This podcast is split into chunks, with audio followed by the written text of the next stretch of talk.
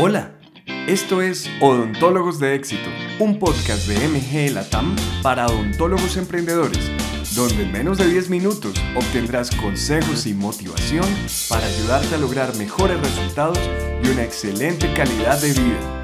Bienvenidos.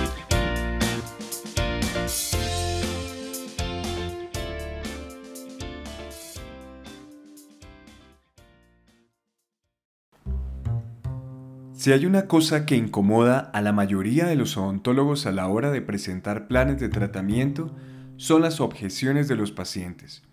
Esto es tan así que muchos han preferido delegar las ventas en sus asistentes, recepcionistas y algunos en vendedores profesionales. Esta, entre comillas, solución no ha cambiado significativamente las cifras de ventas de la mayoría de las clínicas y es una de esas verdades incómodas que pocos quieren tocar. La venta de un plan de tratamiento dental tiene características especiales que lo hace diferente a la venta de otro tipo de servicio. La diferencia más grande está en el temor que la mayoría de las personas tiene al dolor e incomodidades asociadas culturalmente al tratamiento dental. Así pues, llega la pregunta que hago en todos mis seminarios de ventas para odontólogos. ¿Quién es el o la más calificada para vender odontología? Tú. Los profesionales de la salud dental son los más calificados. ¿Por qué? Piensa en esto. Le estás pidiendo a un paciente que invierta una suma de dinero que no siempre es menor por algo que, según su comprensión, le va a doler y no va a ser agradable. Y justo en ese momento, cuando más te necesita para entender las implicaciones sistémicas de su salud oral, cuando tiene que enfrentar sus dudas, sus vacíos de información y la posibilidad de enfrentar el dolor, tú no estás ahí y solo tiene un presupuesto impreso y a una persona que, aunque bien intencionada, no tiene la experiencia, el entrenamiento clínico y la influencia que un odontólogo podría tener. En algunas clínicas han superado esto contratando odontólogos para que sean quienes expliquen y venden los planes de tratamiento. Pero incluso ellos tienen problemas con el tema de las objeciones, y de ahí este podcast. Primero, que le tengas aversión a las objeciones no es profesional. Es parte de la vida de quien vende el recibir peros y paros.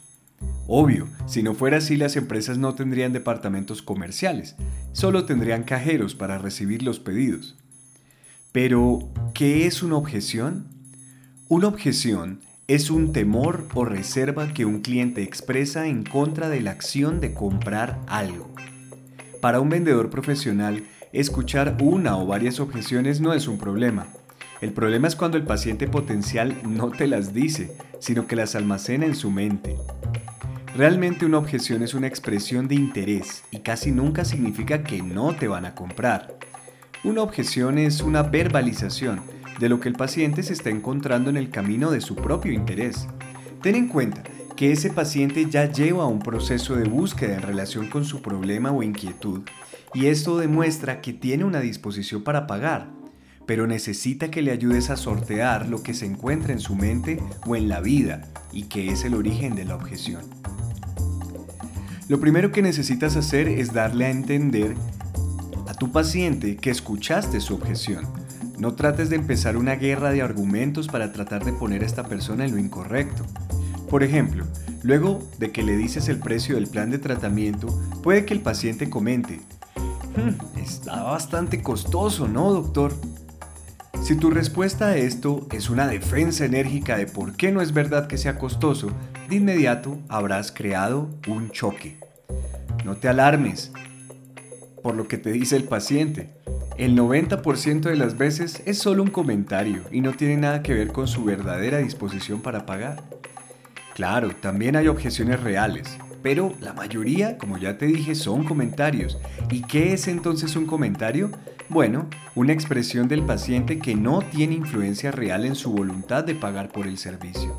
Algunos de los comentarios más comunes son, hmm, es bastante costoso, ¿no? O, wow, ¿en serio? Y el otro más común es, ¿y no hacen descuentos?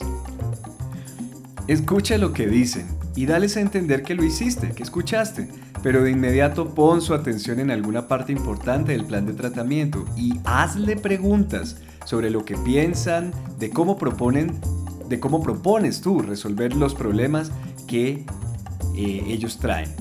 Recuerda siempre algo. La persona que hace las preguntas tiende a estar en control de la conversación, así que ese debe ser tú. Las objeciones reales también existen y son expresiones críticas del paciente que sí interfieren en la voluntad de compra y están basadas en la falta de conocimiento del paciente. En otras palabras, hay algo que no sabe. Un ejemplo de esto es, la verdad doctor es que no creo que ese sistema de ortodoncia sea el mejor para mí. O, la verdad no quiero, no quiero sentir ese dolor de nuevo. No quiero un implante. No quiero esto. No me gusta esto. No me parece. Si ves, son expresiones críticas que realmente están interfiriendo en su voluntad de compra.